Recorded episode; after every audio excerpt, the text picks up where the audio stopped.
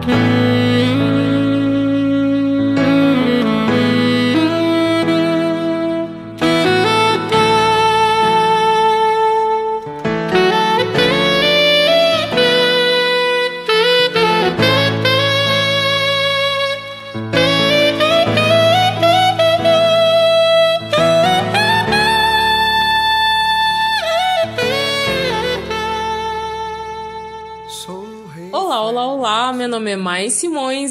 Está no Florescer, este podcast maravilhoso.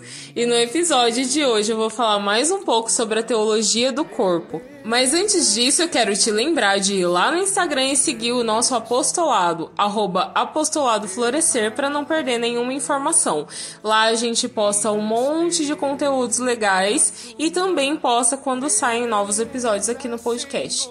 Então vai lá, segue a gente e vamos começar.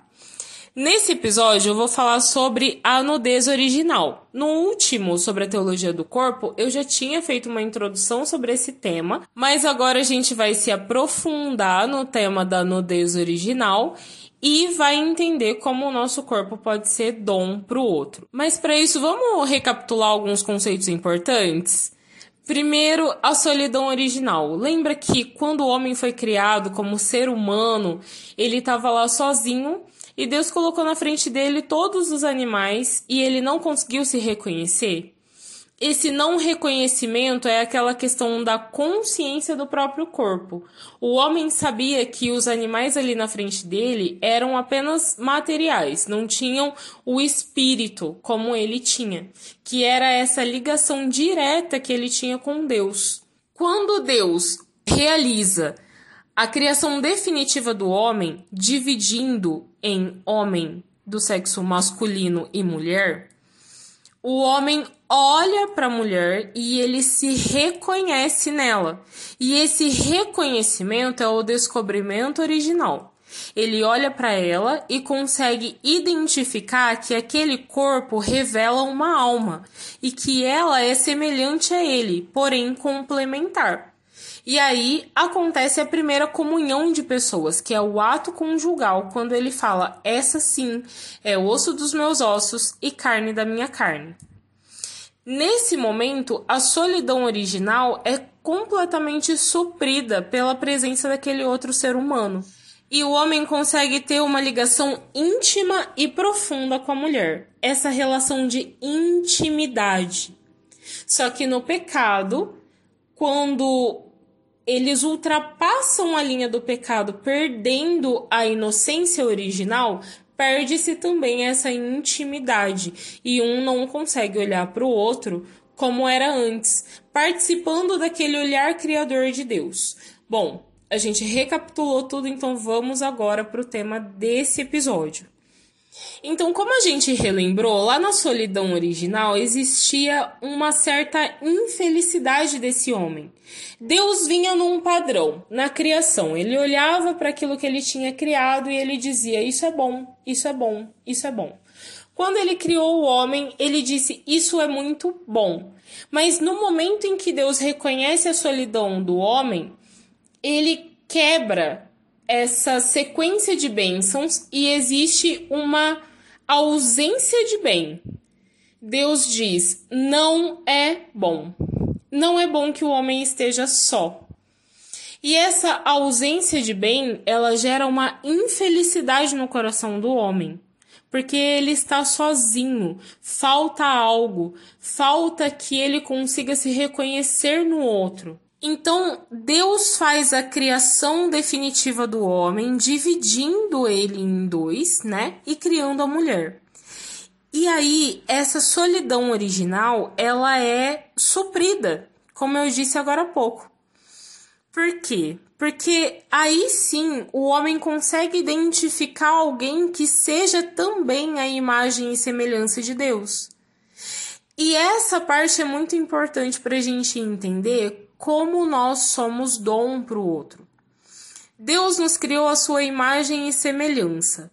Todas as criações de Deus levam a marca do seu amor generoso e incondicional. Mas o homem especificamente, ele carrega esse amor enraizado na sua própria existência. Deus criou o ser humano porque ele nos quis por nós mesmos, sem que a gente tivesse nada para retribuir. A gente não precisaria amar Deus de volta, a gente não precisaria ser grato por esse amor, a gente só precisava existir.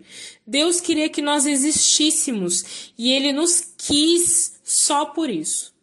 Para que ele pudesse nos amar incondicionalmente. E como nós somos feitos à imagem e semelhança de Deus, esse amor desinteressado, ele tem que ser para alguém o homem ele não poderia alcançar a realização dessa imagem e semelhança de Deus sem ter alguém para que ele pudesse entregar esse amor que estava enraizado nele, entende? Nós fomos feitos para amar o outro, assim como Deus nos ama. Então, essa é a essência do ser humano. E só é possível, como eu disse, que a gente atinja a nossa essência se a gente tiver alguém para expressar o nosso amor. Então, tendo alguém para ser dom, quando Deus entrega a mulher para o homem, juntos nessa comunhão de pessoas, eles podem viver uma relação de dom recíproco que satisfaz a solidão original. E esse satisfazer da solidão original, ele é beatificante. O homem ele é preenchido e pode alcançar o céu. Entende? É por isso que eu falei em algum momento aí atrás que a comunhão de pessoas, o ato conjugal, é o momento em que homem e mulher mais se aproximam de ser a imagem e semelhança de Deus quando o homem ele reconhece na mulher essa humanidade dos dois, ele reconhece a humanidade dela e a dele, e ele fala aquela frase: "Essa sim é osso dos meus ossos e carne da minha carne", é como se ele estivesse dizendo que aquele corpo revelava uma alma, uma alma viva. Então ele consegue identificar ali naquele primeiro olhar todas as dimensões daquele ser humano que está na frente dele. E ele consegue identificar que existe um sexo. Então, o sexo feminino ali revelado é algo que foi feito para o homem, assim como o sexo masculino foi feito para a mulher. E esses sexos, eles são a expressão do dom de Deus, porque Deus nos criou com um amor de doação.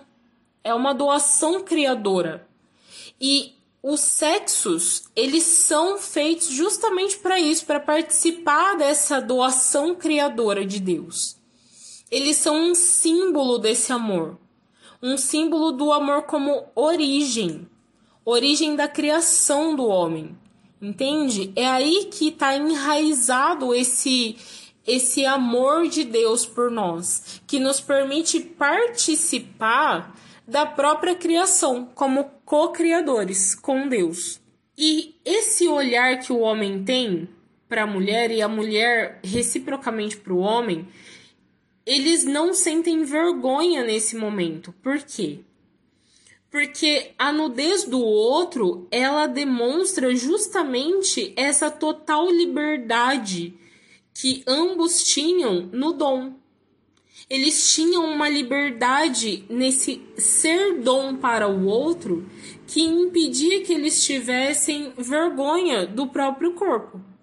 Eles eram tão livres para exprimir o amor com os próprios corpos que eles tinham a liberdade de usufruir de tudo que o corpo é, de tudo que o corpo permite. Então, a gente vai um pouquinho para a questão é, das dimensões do, do próprio ato conjugal, que precisa ser unitiva e procriativa. Como os sexos eles são feitos um para o outro para serem procriativos, ou seja, participar dessa criação, é, ele também é unitivo, une homem e mulher em um só corpo, uma só carne. E essa união, ela é própria da liberdade. Eles não pensavam então no corpo como sendo algo só para procriação. eles sabiam, eles entendiam que a procriação era uma consequência natural da liberdade que eles tinham um com o outro. E essa compreensão é a do sentido esponsal do corpo, que é justamente dessa união de almas. Essa união de almas é o desejo livre de se entregar um para o outro. É um uma entrega desinteressada. O dom é justamente isso, uma entrega desinteressada. E como Deus desejou o ser humano por si, sem que tivesse nenhum motivo para isso, sem que a gente precisasse retribuir esse amor, ele nos amou. O próprio amor nos amou sem desejar nada em troca. É dessa mesma forma que a gente precisa olhar para o outro. Antes do pecado, isso era natural, porque existia a inocência original que permitia esse olhar esse olhar de enxergar o outro como alguém que foi querido por Deus, desejado por Deus e amado pelo próprio amor. Então, esse ser dom sem nenhum interesse é justamente a, o desejo do ser humano de suprir a solidão original do outro. Eu entendo que o outro é amado e querido por Deus e eu quero que ele sinta através de mim esse amor, que ele seja amado por mim dessa forma. E aí existe um desejo de suprir essa solidão do outro, para que o outro seja feliz, para que o outro seja santificado. E essa doação recíproca, ela gera um acolhimento recíproco do outro. Eu acolho o outro como esse ser amado, para que ele possa ser amado por mim também é um, um acolhimento sem o interesse do próprio bem, sem buscar o próprio prazer, sem suprir as próprias necessidades. É sem nenhum interesse particular. O único interesse é que o outro seja feliz. Nesse contexto, o ato sexual ele não pode buscar um prazer próprio. Entende? Porque se eu busco um prazer próprio, eu não consigo satisfazer a solidão do outro e eu não consigo que esse ato seja beatificante. Eu não consigo que esse ato santifique os dois. Então, como é que essa essa relação recíproca, né, de dom e acolhimento pode acontecer? Somente na liberdade do dom. É só quando não existe nenhuma reserva, quando não existe nenhum medo de consequências, é que esse dom pode atingir o máximo que ele pode chegar. E hoje, na nossa realidade, em que a gente já experimentou o pecado, qual é a única possibilidade de liberdade do dom? O matrimônio. É importante que a gente entenda aqui um pouquinho do que é a castidade, para a gente entender por que, que o dom ele só é plenamente livre dentro do matrimônio. A castidade, ela é uma regra de base. O que, que isso significa? Que ela é fundamental. Ela faz parte do nosso alicerce de cristão. Os dez mandamentos, eles são o básico que a gente tem que seguir para poder ir para o céu, não para ser santo. Então, eles são um alicerce onde a gente constrói a nossa casa de santidade. Quando eu peco contra a castidade, eu tô pecando contra um elemento fundamental da minha vida, do meu ser humano. E eu perco a minha liberdade. Por quê? Porque eu não estou vivendo, eu não estou considerando a minha alma, eu só estou considerando os desejos do meu corpo. A liberdade é justamente eu poder dizer não para mim. Eu não sou é, condicionado a algo. Eu não vivo por instinto como um animal. E é por isso que o homem não conseguiu se identificar naqueles animais. Porque ele tinha a liberdade a liberdade de escolher, a liberdade de dominar os seus próprios atos. Quando se peca contra a castidade, que é esse elemento fundamental, eu me animalizo. Eu estou negando a minha humanidade. Eu não sou mais um ser humano, eu sou um bicho. Um bicho que vive por instinto. Isso tá para além de ferir o coração de Deus. A questão do viver a castidade, do seguir esse mandamento, não é só não ferir o coração de Deus com o pecado, mas é não ferir a nossa própria humanidade, é não desumanizar, é não descaracterizar o meu ser gente. Se a essência do ser humano é o dom, quando eu escolho não ser dom e pecar contra a castidade, eu escolho não ser um ser humano. Eu escolho abrir mão da minha própria essência. Então a castidade, ela é um autodomínio. Eu não busco o prazer pelo prazer. Eu busco me aproximar de Deus. Porque se nós somos criados para ser a imagem e semelhança de Deus, quando nós nos tornamos animais, vivendo por instinto, nós nos afastamos de Deus, nós tiramos a nossa alma de Deus. E isso é muito grave. Eu me desumanizar dessa forma por um desejo do meu próprio corpo. Nós não temos um corpo, nós somos um corpo. E é um corpo completo, dotado de alma. Então, nenhuma relação sexual é permitida fora do matrimônio, porque é só dentro do matrimônio que a gente tem a liberdade do dom para conseguir arcar com as consequências naturais desse ato sexual. Fora disso, fora do dom, fora da liberdade, eu objetifico o outro para o meu próprio bem. Então, mais uma vez, eu perco a essência, a essência de ser dom desinteressado para o outro. Eu perco as minhas raízes de amor pelo meu próprio prazer. Objetificar o outro também é ignorar que ele possui uma alma. Então, ao mesmo tempo que eu me desumanizo, eu desumanizo o outro. Eu esqueço que ele é escolhido e amado por Deus, e eu trato ele como se ele fosse um objeto. Então, ambos perdem a humanidade, entende? Eu por mim, buscando o meu próprio prazer, e o outro porque eu o objetifico para o meu próprio prazer. O ato sexual ele não pode ser essa busca para me satisfazer, mas sim um doar-se para satisfazer a solidão do outro.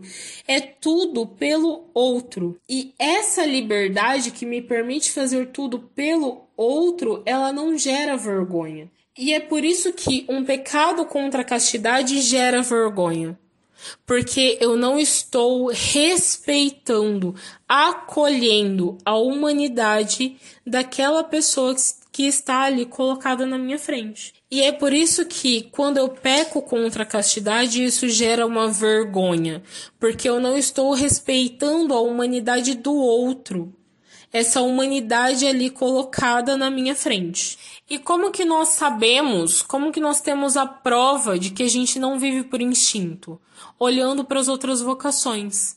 Porque mesmo que todos nós tenhamos uma vocação natural e essa vocação natural seja para o matrimônio, Deus chama algumas pessoas para se tornarem dom para o reino de Deus essas pessoas elas são sinais no nosso meio de que nós não somos bichos, que nós temos escolha. São os padres, as religiosas, os celibatários que escolhem não viver a sua vocação natural para ser um sinal da graça de Deus no nosso meio, para ser um sinal de que nós temos essa liberdade de escolha, essa liberdade de escolher ser dom para o outro, de não viver por instinto, de não ser escravizado pelo próprio corpo.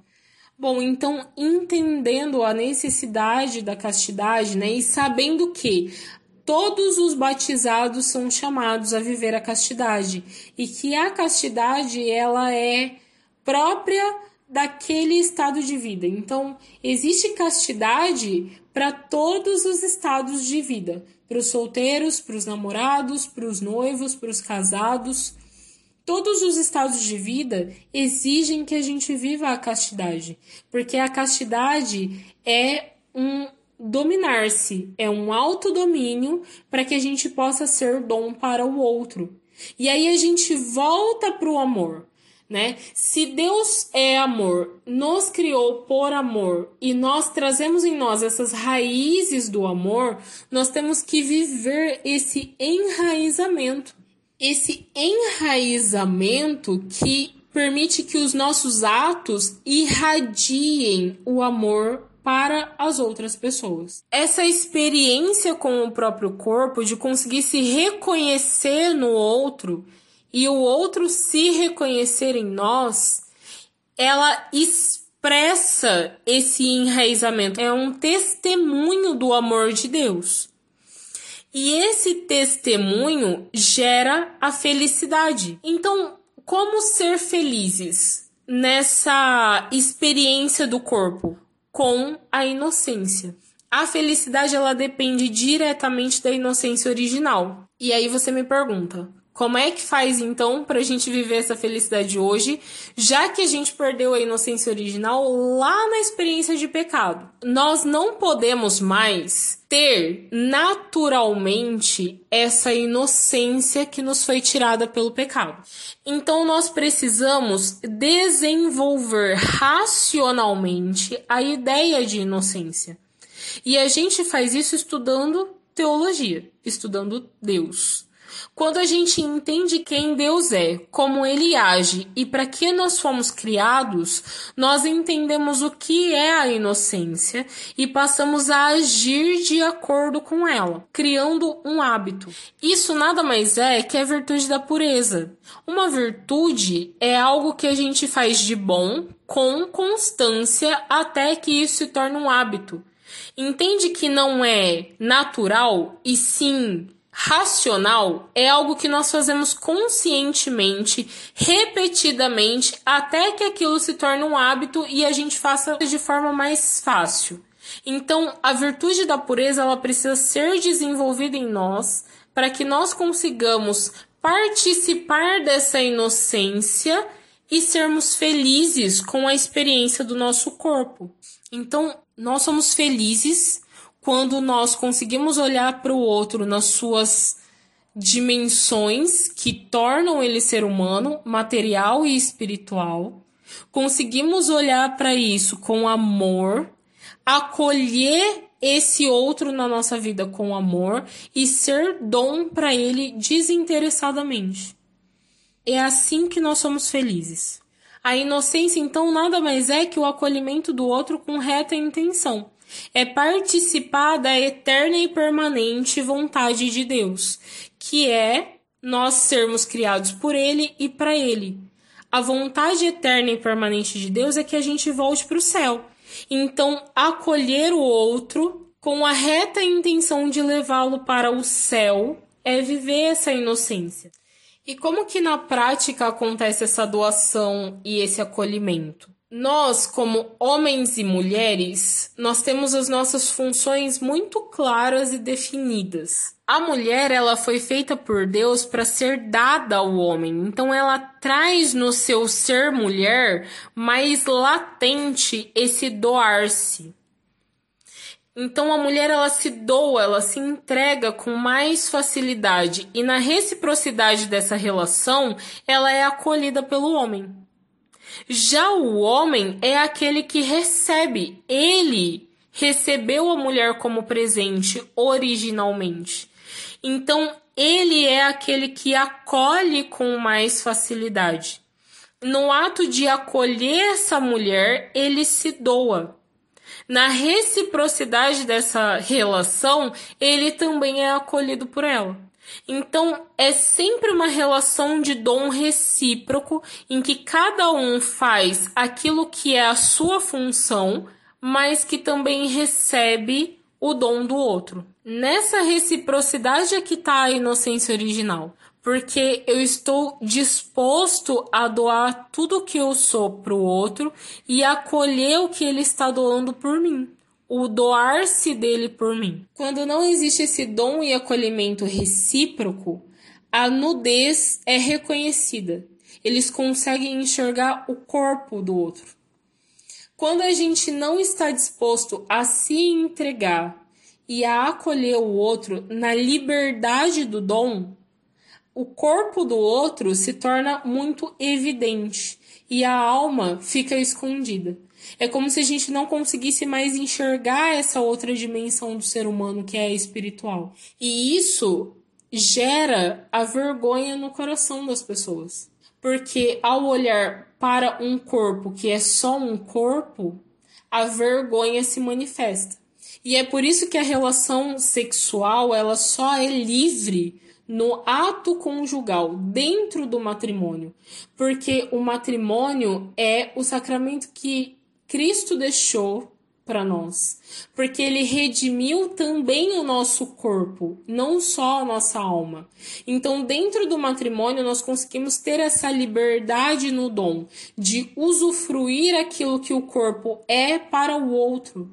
E vivendo assim, poder experimentar desse descobrimento original, dessa inocência original, experimentar esse testemunho de amor para o outro e conseguir compreender que a nossa função é levar o outro para o céu. Ficou claro isso para você de ser dom para o outro? É claro para você essa questão da nudez ser algo que Deus criou para que a gente pudesse fazer o outro feliz, para que a gente pudesse viver essa relação de reciprocidade? É esse tipo de relacionamento que Deus quer para nós. Um relacionamento completo, um relacionamento que nos complete e que nos leve para mais perto dele. E é por isso que ele nos pede para viver e para buscar essa santidade nos nossos relacionamentos. Já é informação demais para um episódio de podcast, então eu vou ficando por aqui. Eu te vejo no próximo episódio e não esquece de seguir apostolado florescer. Até mais. E espelho da tua beleza, Senhor, nem as limitações ou minhas imperfeições me impedirão de contemplar a tua face em mim, nem as limitações ou minhas imperfeições me impedirão.